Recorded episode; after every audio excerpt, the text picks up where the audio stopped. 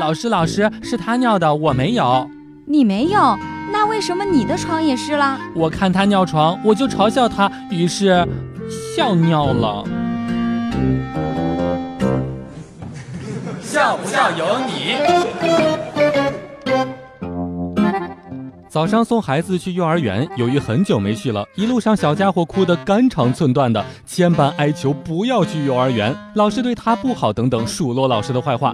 但是到幼儿园里面，刚好碰到了孩子的老师，小家伙突然口气一变：“老师，我天天都想你，来的路上我想你想的都哭了。”我的天，这是谁教的？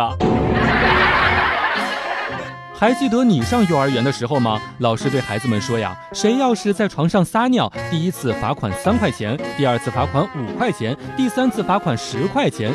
这个时候呢，有一个小朋友站起来大声说道：“老师，包月多少钱？”笑不笑由你。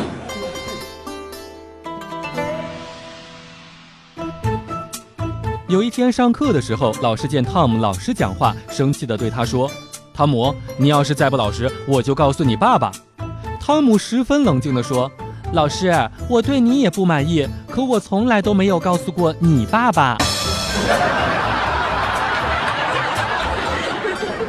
技术张老师的女儿三周岁，上幼儿园小小班，一般呢都是他的爱人负责接送。有一天放学呀，技术张老师刚好顺路，就过去接女儿，结果女儿死活都不跟他回家。老师问他为什么，他说呀，跟这个男生不熟。最近一段时间发现，我们的技术张老师经常陪孩子玩，估计是在套近乎呢。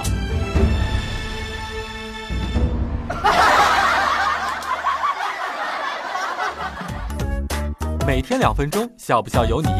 你要是不笑，我就不跟你玩了。